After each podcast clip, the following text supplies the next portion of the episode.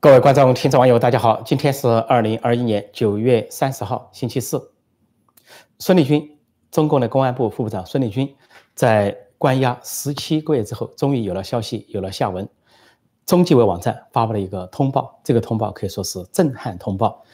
通报七百字，是近年来中国官员落马得到通报最长的一个通报。而这个通报的用词反映了习近平有多恨他，几乎这个通报就体现了习近平的意志。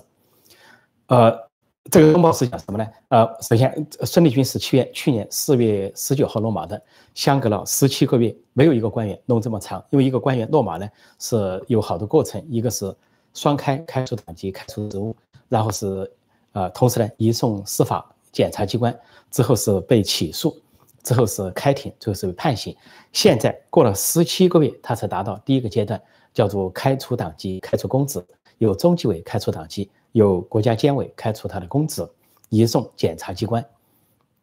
这个通报里边对孙立军啊罪行的描述充满了政治色彩。啊，开头是这么说的：说孙立军从未树立真正理想信念，啊，呃，背弃两个维护，毫无四四个意思，毫无四个意思。然后是妄议啊，大政方针，说政治野心膨胀，政治品质。啊，极为恶劣啊，然后又说是啊，制造政治谣言，嗯，说是拉帮结伙啊，团团伙伙培植个人的势力，所祸害呃公安的这个政治生态，几乎每隔一行就有政治，充满了政治，什么政治野心、政治品质啊、政治生态啊、政治谣言啊等等，呃，还破坏政治团结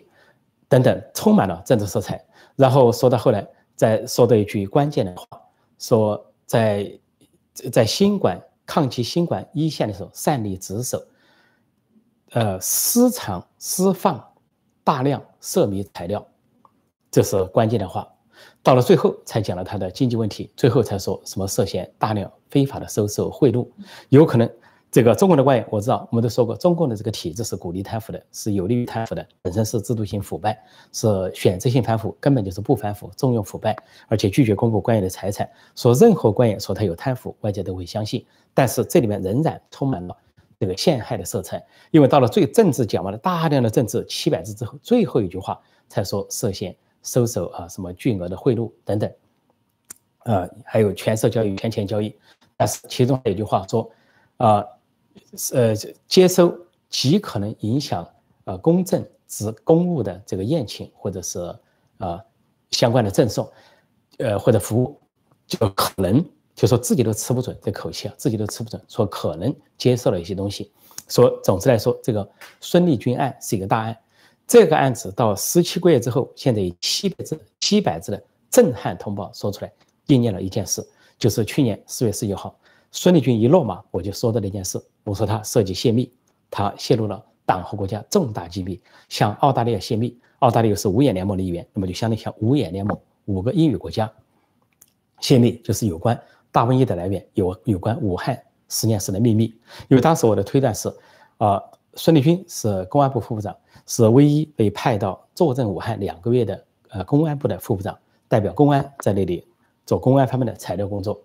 第二个。孙立军是唯一在澳大利亚留学过的公安官员，在澳大利亚南威尔士大学啊读书。另外，孙立军是唯一一个拥有公共卫生硕士的中共高官。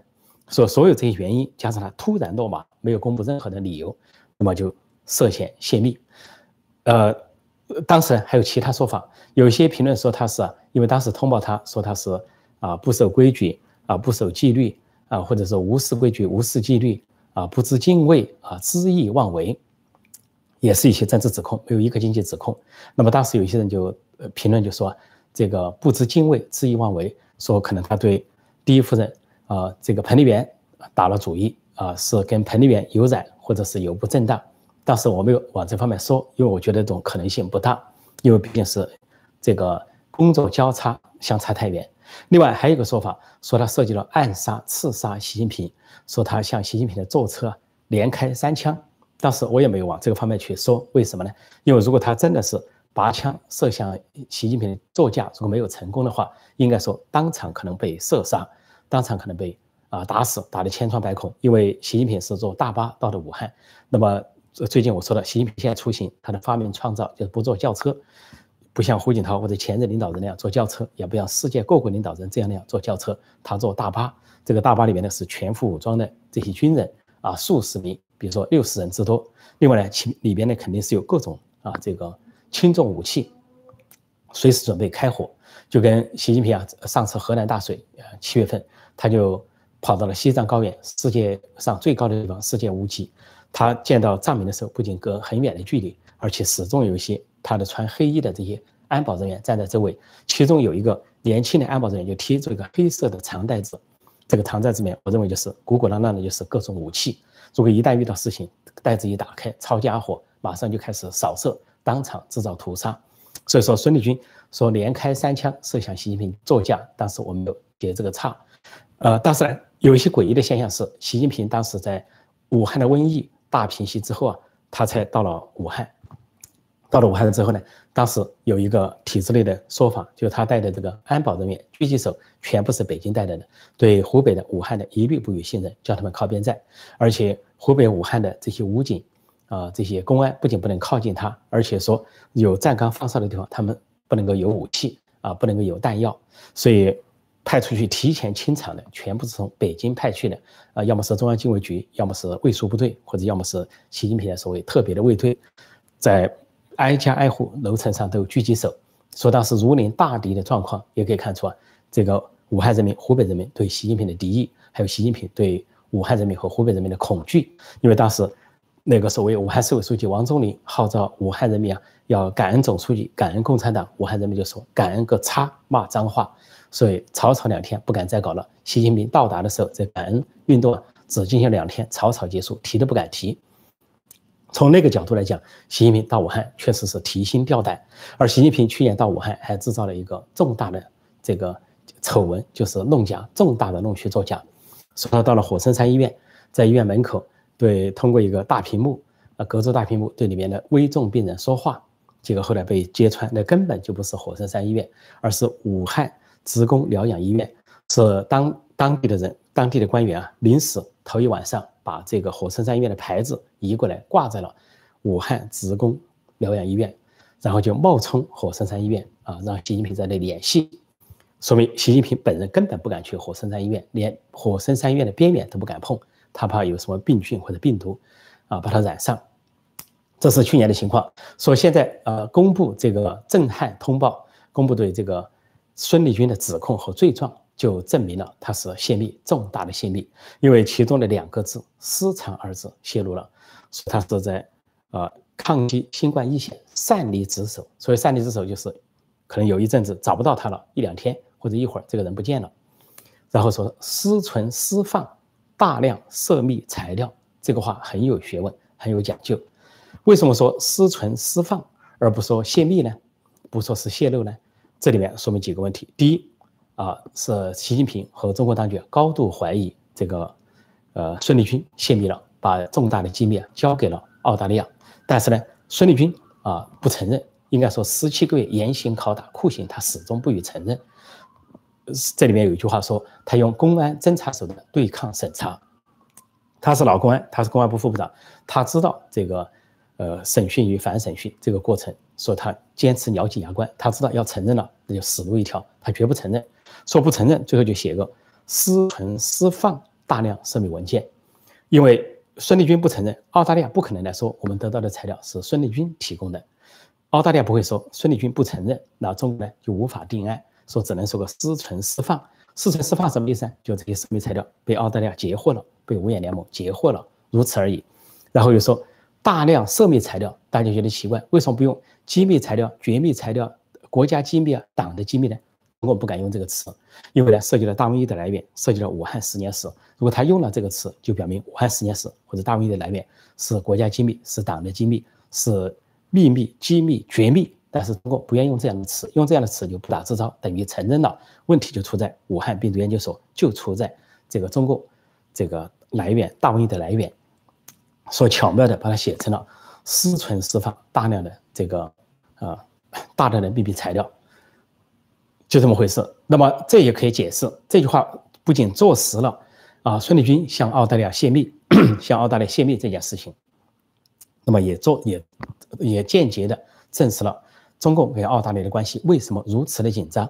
因为中共跟澳大利亚打经济战，呃，贸易制裁、经济制裁，禁止从澳大利亚进口所有的东西啊，什么龙虾啦、红酒啊、大麦啊，最后是煤炭呐、铁矿石啊都来了，以至于现在中国呢严重的缺煤、严重的缺电。现在这两天中共慌了，说是把这个。呃，抓电力供应啊，当成一项政治任务，而紧急向俄罗斯求助，希望俄罗斯啊给中国紧急供电。现在能不能谈得拢？俄罗斯会不会趁机的要挟，都还很难说。但是澳大利亚的煤炭由此而来，那么就说这个经济战怎么打起来？这个贸易战怎么打起来？澳大利亚是首先提出了调查大瘟疫的国家，要求国际社会成立独立机构，独立调查大瘟疫。那么仅仅因为这个中共就恼羞成怒吗？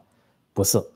除了这个之外，更重要的是澳大利亚掌握了材料。掌握了货真价实的真材料，但是出于对当事人的保护，澳大利亚不愿意把它公开的抖露出来。但是澳大利亚显然跟美国、英国、加拿大、新西兰其他这这五个英英文国家是分享，他们叫五眼联盟，就是五个国家共享情报。说显然美国掌握情况，这就是美国政府从川普政府到拜登政府始终不承认中共在这个大瘟疫上的狡辩，也始终不认可世界卫生组织跟中共合盟搞的所谓调查。因为美国掌握了重大的机密、重大的材料，其中来自于澳大利亚、来自于孙立军就是一个重大的来源。另外，所以从有这两个原因就可以看到，中共对澳大利亚的恨、恼羞成怒达到什么程度，非得治澳大利亚不可，而且以为自己体量很大，以为以强欺弱啊，以大欺小，澳大利亚经济会垮掉。结果澳大利亚不仅没有垮掉，澳大利亚的铁矿石涨价，大获丰收，澳大利亚的煤矿、优质煤矿输往全世界。澳大利亚对中国的贸易，从去年到今年仍然保持巨大的顺差，而不是逆差。也就是说，出口的中国多，进口的中国少，而中国自己出现了电荒，杀敌三千，自损一万，这就是习近平的买卖。为了泄愤，为了发，为了这个泄泄恨、泄愤呢，去报复澳大利亚，不惜啊，把十四亿人民拿来绑架，让他们呢，啊，缺电、断电、限电，在黑暗中摸索啊，去生二胎或者三胎。所以这一切的事情都得到了解释。回过头来说，啊，这个呃，孙立军的案到此，但孙立军的案中间还涉及了其他两个人，一个叫陈雷，啊，陈雷呢是呃一个这个在湖南出生的中国女子，十岁的时候随父母移民到澳大利亚，在澳大利亚成长并呃接受了全部的教育，然后在澳大利亚当过电视台的主持人，到中共的央视也当过电视台主持人，双边都工作过。那么陈雷在孙立军啊，四月份，去年四月份落马被捕之后呢，八月份陈雷突然被捕，而陈雷被捕之后，另外一个女子叫范若依，是中国人，因为她这个跟陈雷关系好，也是新闻工作者，那么说是跟陈雷呢有协助，他们呢对武汉的大瘟疫有所涉足，不仅有捐款支持啊武汉的受难者，而且呢说要去武汉进行一些调查和采访，被中共所阻止。而他们两人呢，据后来泄露的消息啊，跟孙立军关系不错。那也就是说，陈雷和范若依也可能是个泄密线上一个链条。但是到现在看来，他们都没有承认。这个雷据说是啊被啊固定在椅子上审讯的时候，把他整个的固定在椅子上进行另一种这个酷刑，另一种精神折磨。所以应该说牵涉的人还很多。那么这个孙立军是在这个意义上来说，他是一个吹哨人。他不亚他的吹哨不亚于李文亮，也不亚于艾芬。艾芬是发哨人，是武汉的一个医院的一个主任。那么他是把这个大瘟疫的起源告诉了周围的人。而李文亮是在微信群里啊发布了相关的消息。后来李文亮呢，因为啊染疾身亡啊，中国还对他进行了训诫。那中国因为他是党员，不得不追认他为烈士，国内舆论很大，说他们是一个是发烧人，一个是吹哨人。但是孙立军显然也是一个吹哨人，他是向国际吹哨，向国际提供了中共大瘟疫的来源，武汉病毒十年死的秘密。这就是孙立军啊最后倒霉的原因。说对孙立军这次用的词里面，一开始就是从未。我们都知道“从未”这个词是第二次使用，前段时间对另一个官员使用，叫王立科，是江苏省的。呃，当过公安厅长、副省长，后来当过政法委书记。因为参与暗杀、刺杀习近平的这个团体团队啊，呃，在在去年十月份，因为这个严明失守，这个严明是啊江苏省的呃安全厅副厅长，后来是检察院副检察长。严明呢，这个熬不过酷刑，供了出来，供了出来。这个王立科在十月份投案自首。那么中共现在不承认他的投案自首，对他加重了这个审理和处罚。那么其中就用了两个词，说王王立科从未树立啊真正树立理想信念，啊从未对党忠诚老实。那么这次呢，第二次使用从未用到了孙立军头上。从这些用词来看，就是中共内部啊多少官员多少党员对习近平根本不认同，毫无从未丧失。不要两个维护，不要四个意思。两个维护就是维护习近平嘛，什么党中央的权威，习近平的核心地位。四个意思无外乎就是核心的，就是核心意识，看齐意识，看齐习近平，以习近平为核心。但是王立科不认同，这个孙立军也不认同，而跟王立军、王立科参与的那个政变集团都不认同，包括上海啊市长兼上海公安局长兼副市长，呃龚道安，重庆公安局长兼副市长邓辉林。还有这个江苏的其他官员，刑警总队长罗文静，啊，还有这个呃公安厅副厅长呃严明，还有涉及到的啊华融集团的董事长艾小明，今年一月份已经被判处死死刑并执行。那么这些资产集团都对习近平不以为然，说这些都是暴露出来的案件，包括孙立军这个案件。而孙立军呃去年这个案件他被捕之后啊，习近平有一个突然的动作，孙立军是四月十九号被捕。啊，落马。当时公安部长赵克志宣布，但是习近平第二天四月二十号宣布是四月二十号，这孙立军是四月十九号被捕，四月二十号中共宣布，但就在宣布的同一天，习近平仓促离开北京，到了陕西，到了陕西就连连续几天徘徊在秦岭那一带，啊，假装在这吩咐周围的人，秦岭是中华民族的主脉啊，中华民族的龙脉，实际上在暗示啊，是他习家的主脉，习家的这个血脉啊，主脉。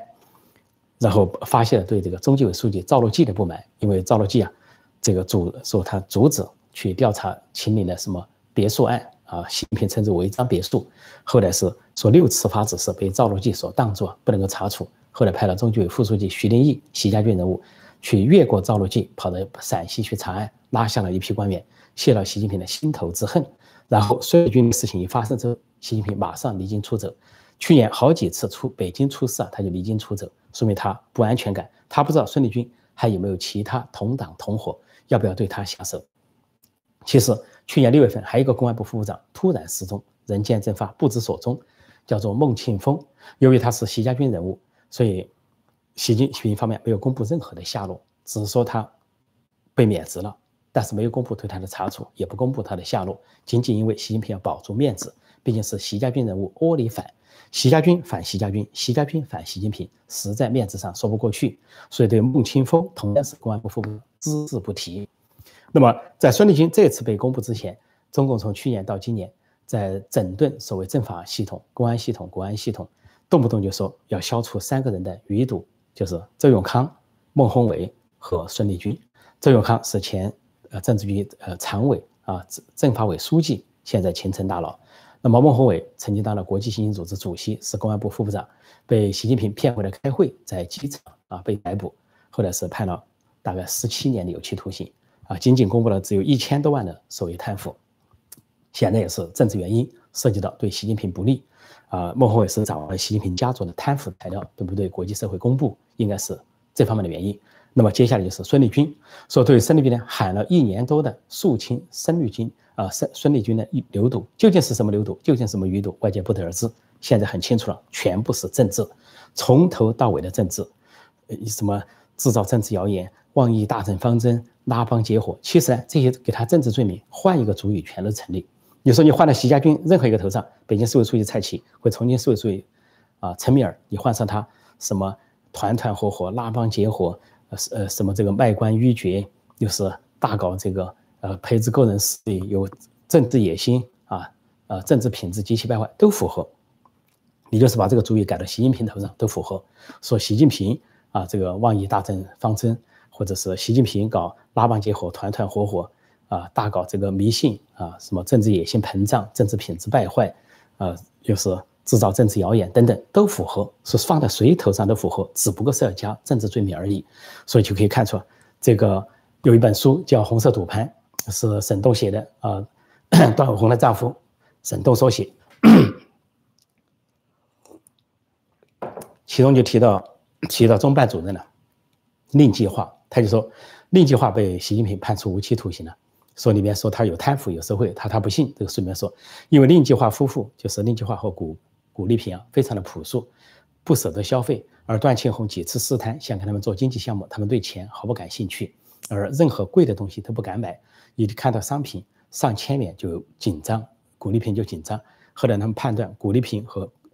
这个呃这令计划根本就没有钱，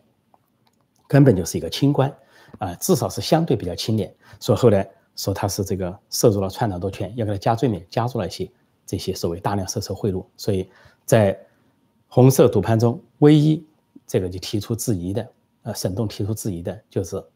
这个令计划的案子，认为他家根本不涉及腐败。同样，这回有可能给孙立军所加的大量收受非法贿赂，恐怕是欲加之罪，恐怕是没有那么严重，恐怕也就是一个陷害，事实上就是政治罪名。说起来就是泄密两个字，泄露了重大的党国机密，那就是大瘟疫的来源——武汉实验室的秘密。这个涉及到中共反人类罪，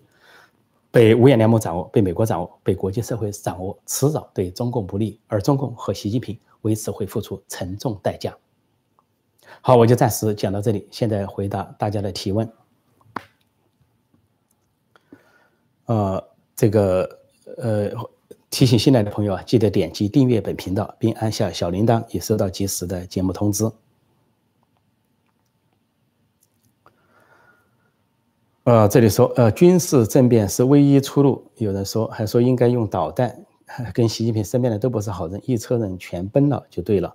说习近平现在用大巴出行呢，其实说安全也不见得安全。啊，他以为这个大巴里面的保安人员很多，然后也能够放很多的武器。同这个大巴是防弹大巴，同时呢，这个茶色玻璃、深色玻璃啊，只能看外面，外面不能看里边。表面上安全，但是目标更大。上回李克强一个车队，跟他跟日本首相安倍，跟韩国的一个总理要在成都会谈。前两年，这个一个说黑人留学生骑摩托车穿过这个参车队，横冲而过，飞跃而过，差点跟李克强的坐车相撞。李克强坐的轿车没撞上，那很可能是。呃，对立面就习近平、习家军想把这个李克强做掉，说成是个车祸。但是为了成功，原因就在李克强那个目标比较小，车队毕竟是一步接一步的轿车，说刚好从那个缝隙中擦过。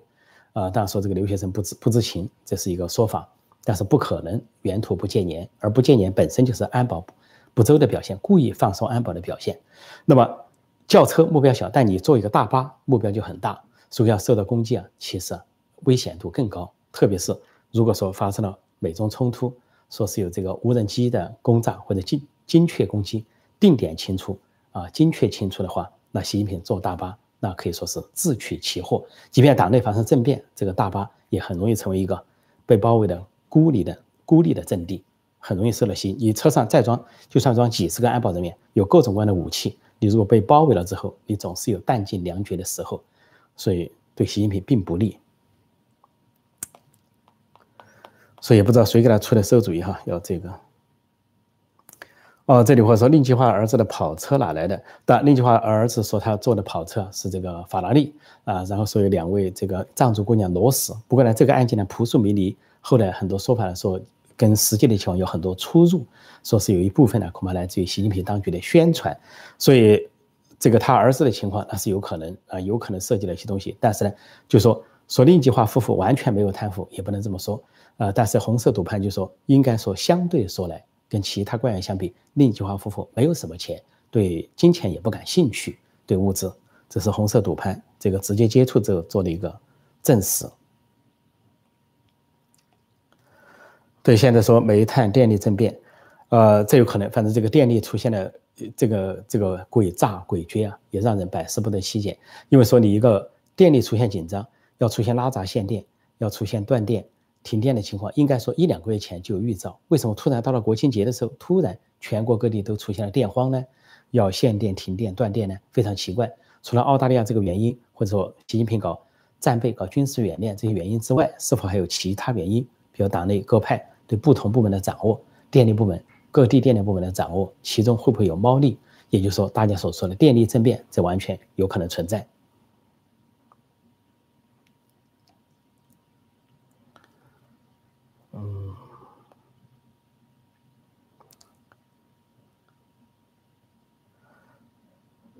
今天哦，今天今天我们九月三十号，在中国那边是十月一号，就是中共宣称是国庆日，也就是中国人民的国殇日。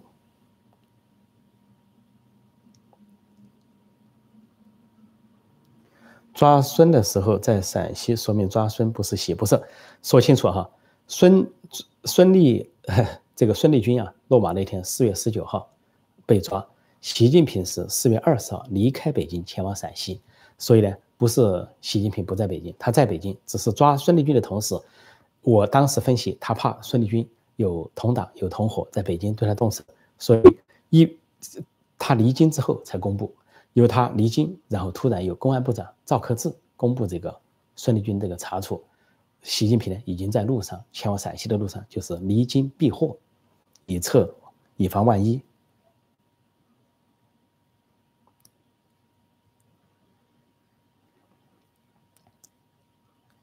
什么？今天党国特色，孙政才最开心，可以王者荣耀，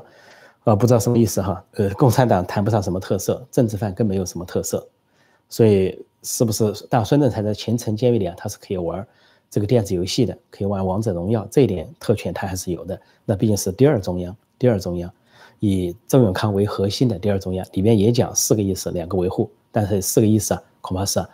这个以周永康为核心，看起周永康这个维护周永康第二中央，也许第二中央还被授予了某种特殊的、特殊的这个。职能，如果第一中央被围歼、拒歼的时候，可能秦城里面就真正是中央了。中南海被端掉了，秦城的第二中央启动。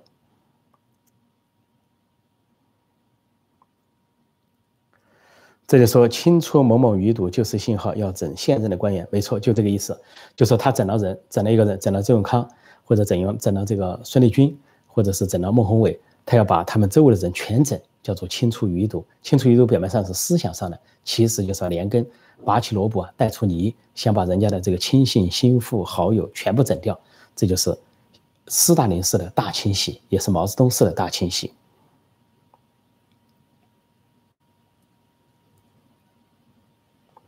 哈哈，这里说破空为什么不祝大家国庆节快乐？国殇日我们应该是默哀三分钟才对吧？不过默哀三分钟会影响节目哈，我们默哀。三秒钟就可以了。比如说，我们默哀三秒钟，默哀毕，为我们的国殇日，千百万死难的同胞。共产党支撑了真江山，打死两千多万人。他统治中国后呢，啊，四千多万人被饿死，活活饿死，而四千多万人被毛泽东活活的迫迫害致死，所以八千多万中国人死于非命。说十月一号是国殇日。刚才这个提问这个人呢，说国庆日这个人要记住，也是你的，是我们的国殇日，也是你的国殇日。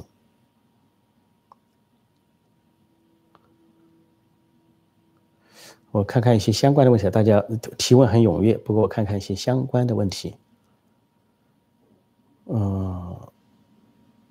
这个说真正的政法王是贾春旺、刘云山的亲家，不过这些都是过去的人物了，过气的人物都不值得一提了。政治已经演进到习近平时代，这些人已经过气了。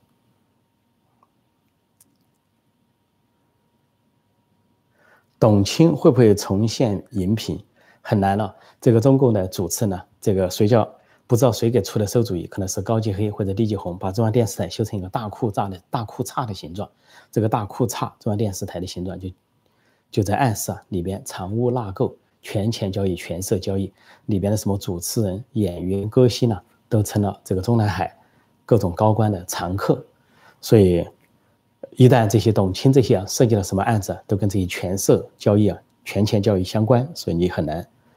再什么重返荧幕。呃，现在是八点二十八，我看这个大家比较踊跃，我们可以多回答几个问题哈。嗯，看看这个。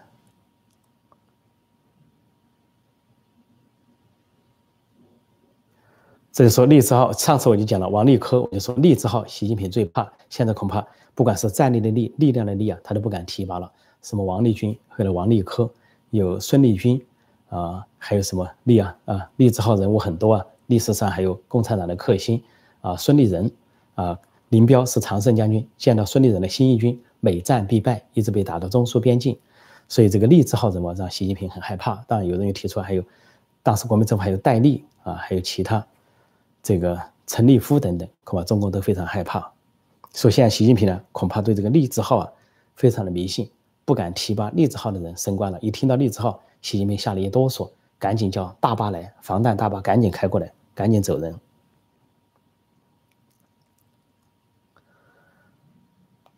说这个大家讲到这个七百字的通报啊，说这里有几个反常啊，一个反常就是十七个月才有这么一个通报，就说明这十七个月啊，他们动用了所有的酷刑刑法，想在孙立军口中撬出什么，但孙立军作为一个公安部副部长，他有的是方法对付他们，就是撬不出来。说这是一个，第一个，第二个呢，实在凑不出他的这个贪腐罪名，凑了十七个月，到处去找材料，收集材料。真的假的？收了一大筐，要给他套个经济罪名。再一个，这十七个月里边呢，这个呃，中国内部也争议很大，究竟是是否泄密，还是澳大利亚截获，还是说国际上的情报部门侦查，说中共是慌成一团，一边是报复澳大利亚，跟澳大利亚打经济战、贸易战，另一方面就是在孙立军口中要去撬东西，说最后呢，熬了十七个月，出来了七百字，最长的一个控诉，而且是气势汹汹。从头至尾的讲政治，讲到底，所以我就说，从这七百字啊，大家可以读出习近平有多恨他。恐怕孙立军是习近平最恨的人之一。啊，原来有一个叫呃卢伟，网信办主任，因为陪同习近平访问美国，到西雅图给他开路，因为是自己大出风头啊，自己走在前面，习近平对他非常恨。当时说习近平作为皇上，差点被他气昏过去了。说卢伟被。这个落马之后，对他的通报就用了大量的政治术语去描述他，说他是恣意妄为、目中无人、什么好出风头等等，说打入秦城大牢啊，判后来判刑大概十七年，这是芦苇。那么再后来就是呃政治罪名就是孙王立科那一批人啊，暗杀谋杀，从无从无从无真正的呃理想信念，从无呃。对组织啊，从不忠诚老实，从未对组织忠诚老实，从未从未。这回对孙立军又来了，说只要用上了这些极端，什么从未、毫无、丧失、完全，然后是两个维护，弃之若敝履，四个意思，弃之若敝履，那都是在反袭。不过从孙立军这个案子也看出一个特点啊，文化程度、教育程度越高的官员，对习近平越是不卖账、不服气、不以为然。习近平啊，所能够驾驭的都是文化低的官员。说习家军的人物很奇怪，只要看一说是习家军。不管是蔡奇啊，什么陈敏尔啊、李强啊，随便谁，啊，一一看他的学历，动不动就是党校在职研究生，一看就是假的，假学历。那你再往前看，什么中专生、大专生、夜大学，就这些角色，就是习近平喜欢的人物。你要说我是小学水平，我给你摆的更低，我们过幼儿园的，这个过家家。但是文化水平高的，真考上的，都是习近平所仇恨的对象，什么李克强啊、布小林啊，还有这个孙立军啊。这真学孙立军学历还真是过硬，不仅有澳大利亚留学的背景，有这个唯一的公共硕士学位的背景，而且他的本科是考进了上海外国语学院、外国语大学。上海外国语学院呢，可以说是中国一流的外国语学院，他的专业是英语专业，那可是不容易考进去的。一个省能够考到上海啊，能够考到上海外国语学院，在八九十年代只有几个人而已，寥寥无几，凤毛麟角。说孙立军是考进上海外国语学院的。是货真价实的。说越是有学历、有学问的人，对习近平这一套根本不以为然。什么核心，什么四个意思，什么两个维护，你说去你，我就不敢说那个脏话了，去你擦的。但是呢，文化低的人就被蒙在鼓里，民族主义、民粹主义一煽动，一点就燃，小粉红、老粉红、五毛党啊，这个或者说当代的义和团、当代的红卫兵一哄而上，就是习近平的群众基础。呃，大家提问踊跃，我们再回答若干问题啊，回答若干问题。这些说孙立军是真坏，不值得同情，这都是喊口号。这个坏和不坏是相对的。要是共产党内部都坏，那到时候这个大家有人批评习近平，那你是不是就改成说习近平真坏，不值得同情？话不是这么简单说的，不是说某人真坏就怎么样，而是看他具体处理的处境。如果说有人这个呃，在共产党这么一个。黑社会集团里面能够倒戈一击，能够呢这个反戈一击，能够是把里面的秘密拿出来，能够是反叛或者叛逃的话，本身呢就是一个弃暗投明的做法啊。以前是明珠暗投，后来是弃暗投明，不管成功不成功，在某种程度上，历史都要给他们肯定。如果中国将来能够建成一个宪政中国，回头来看今天的中国，孙立军也好啊，是另外层也好，啊，这些叛逃者也叛逃者也好，是检举揭发的人好，他们都是功臣，在历史上有一定的功劳。许家印怎么样了？我们回头再说哈。这个恒大有很多的猫腻，呃，感谢这位叫青青的朋友赞助啊，祝青青周末愉快。嗯，我再看，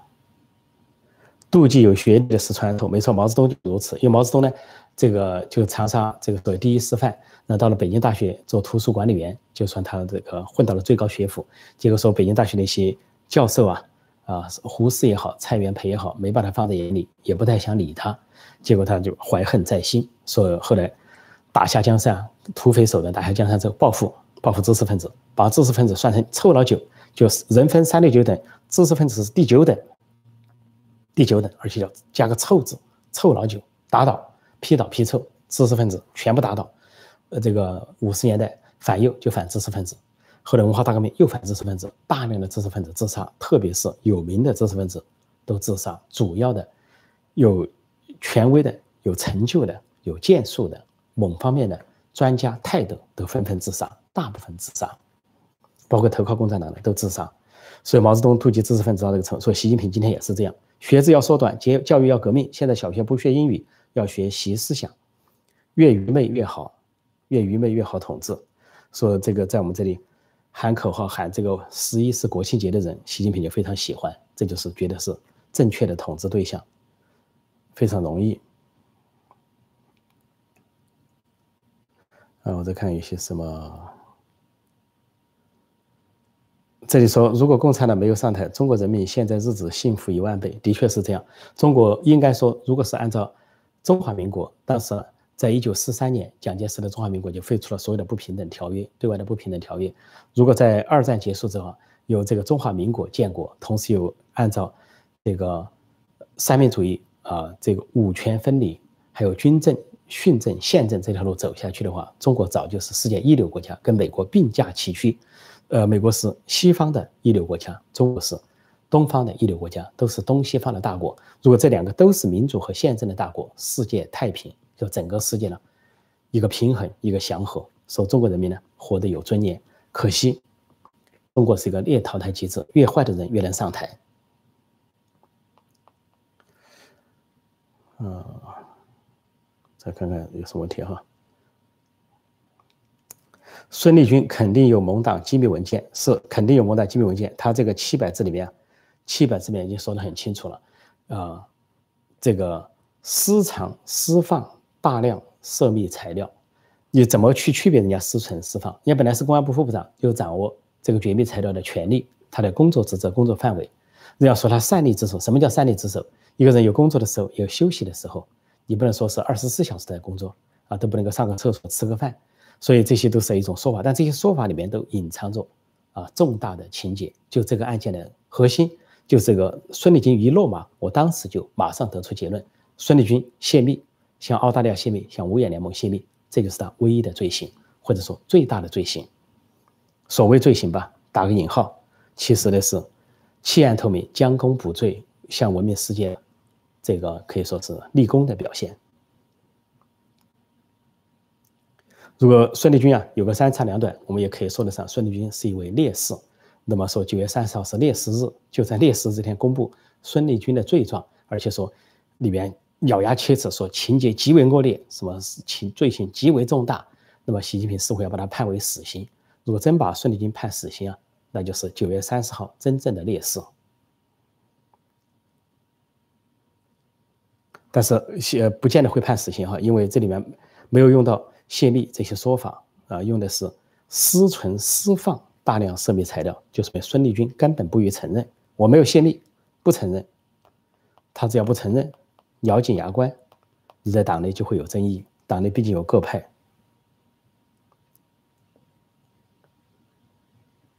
这里说陈破空的 live show 就说是直播都没有铃铛通知，都是我自己想起来而来的。呃，你要订阅啊，要点击订阅这个频道，然后应该说发布通知的时候应该有铃铛响起，你要按下小铃铛。你不仅是点击订阅本频道，还有旁边一个小铃铛的标志按一下，那么这样子呈灰色状态，应该说你可以收到通知。呃，现在的时间差不多，我再看有什么不同的问题。科学家就是文人，只是分子。文人加分子。科学家，科学家在毛泽东时代也是受迫害的，大量的科学家死在文革中。这里说毛害怕文人知识分子而不是科学家，其实很多科学家很难说。有这个自然的科学家，有社会的科学家，在文革中很多去查一下，很多科学家是被迫害致死，除非是说你搞原子能的、搞核武器的，恐怕被保下了一些。但是你其他领域的很多科学家都是被迫害身死，但他侧重是迫害社会科学家，这是对的。说这两天节目声音有问题，断断续续，是不是被盯上了？那么有少数的呃网友反映这个声音有问题，但大多数说没有问题，说音质音量可以，就说明要检查你自己的。这个网络啊，自己的一个设备，不过这里是有些不正常，就像这个字幕啊放上去之后，有的设备不显示，有的设备显示，啊，因为这是直播节目呢，字幕往往在节目做完之后啊，啊一两个小时之后才放上去，因为有助理和小编在后面整理，呃，如果不是直播节目，可以先放这个文字。这里说没有公平正义的社会，何来共同富裕？没错，像这些孙立军这样的人呢？孙立军这样的人有文化、有学历的人，他就能撕破习近平这一套。所以说，虽然他是共产党的高官，假装也这个呃呃服从习近平那一套。呃，另外呢，他在武汉的时候还介绍两名女民警火线入党，说九五后的女民警火线入党，但是他心里边想的是别的事情，那就对习近平的不屑一顾，认为他这一套根本就不行。而像孙立类似于孙孙立军这样的高官，就说表面上我在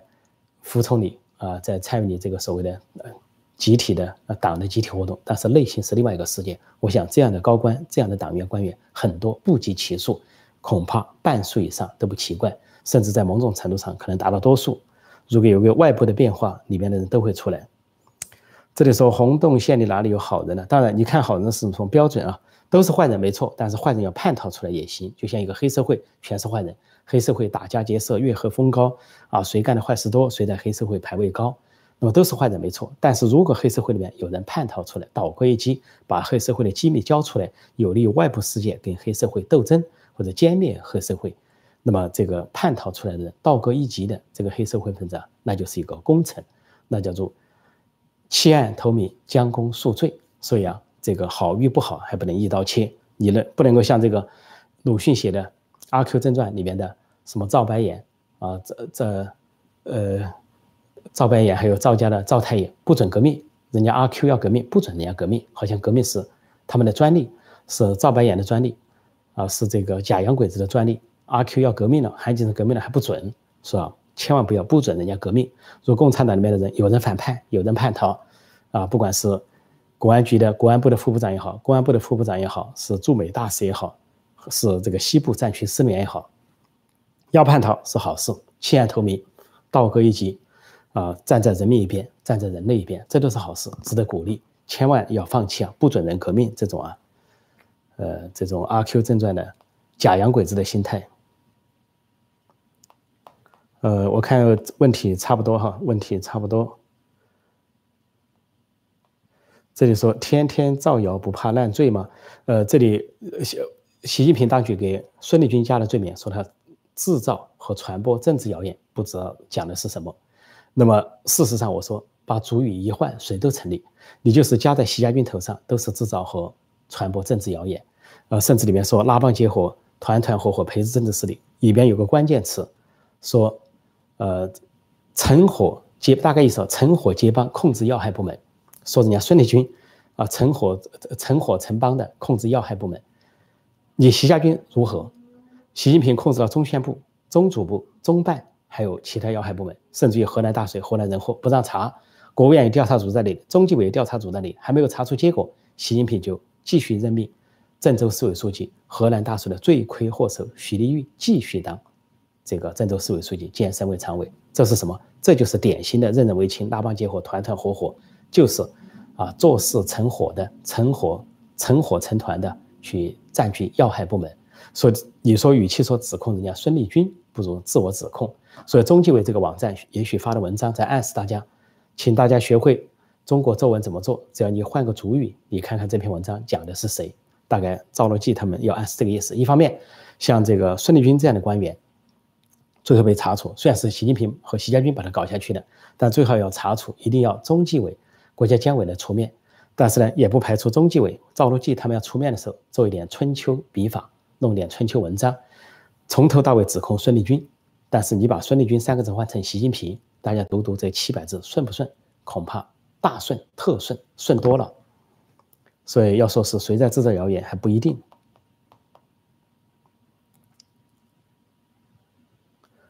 呃，这里我看有什么连着的问题啊？这是远离邪党，珍惜生命，造福子孙。对，珍惜生命，远离中共，这是一句名言哈，这是一句名言。呃，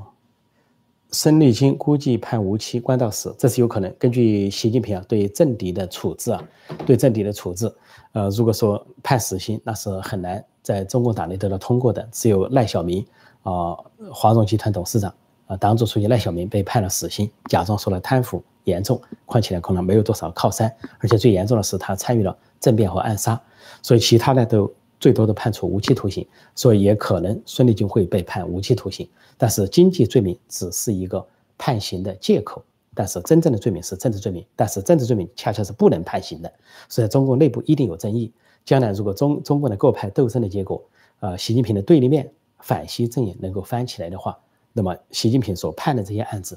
不要说是拿到国际法，呃，一般的正常国家、正常民主国家说不过去，就按中共自己的法律都说不过去。因为你经济罪名可以判人，但是经济罪名判多少，那是有个算法的。你如果用罪政治罪名来判人，那在中共在文革结束后就认为是非法，你不能用政治罪名来判处一个人。所以这些案件都具有争议，恐怕长远看来对习近平并不利。好，我今天就暂时讲到这里，谢谢大家收看收听，呃，祝各位周末愉快，再见。